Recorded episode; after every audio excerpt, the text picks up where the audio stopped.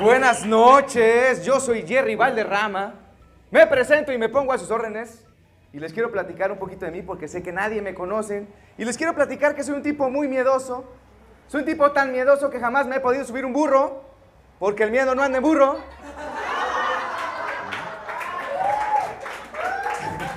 Y es que el miedo que tengo es gracias al bullying que mi hermano siempre me hace. Mi hermano se la pasa molestándome.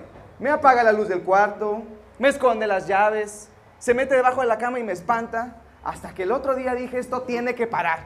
Tiene que parar, así que me armé de valor. Respiré profundamente, me santigué, llegué y le dije, carnal, carnal, carnal, no seas culero, güey. Ya tienes como 15 años muerto, güey, no déjame en paz, no seas así. No, se preocupe, no se preocupe. Se puede reír de mi hermano, a mi hermano le encantaba el humor negro. A mí me encantaba su vieja, mi amor. A mi hermano le cagaba que entrara a su cuarto sin tocar la puerta y ahora me la vivo tocándome en su cuarto.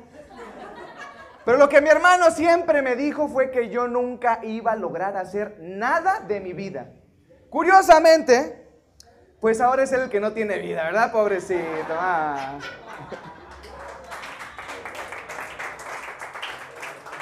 Ahorita me río, pero en aquel momento fue un golpe muy duro para mí. No tan duro como el putazo que se ve en su bocho. ¿eh?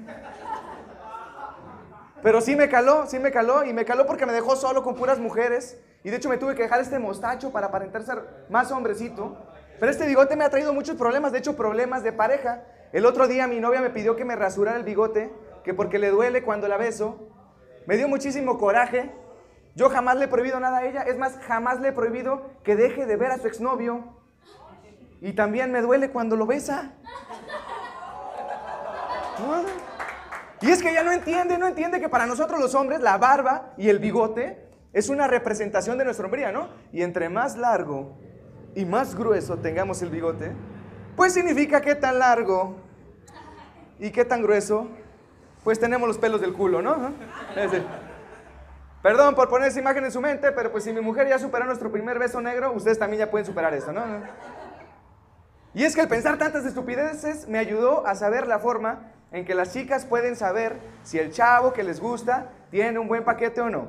Y es muy sencillo, pongan atención, lo único que tienen que hacer es esperar a que vaya al baño y si escuchan un chorro potente, constante y burbujeante, significa que tiene un muy buen paquete para hacer ese ruido. Sin embargo, tienen que poner mucha atención porque puede ser que tengan un muy buen paquete o que ese día haya traído chorro, ¿no? Cualquiera de las dos cosas.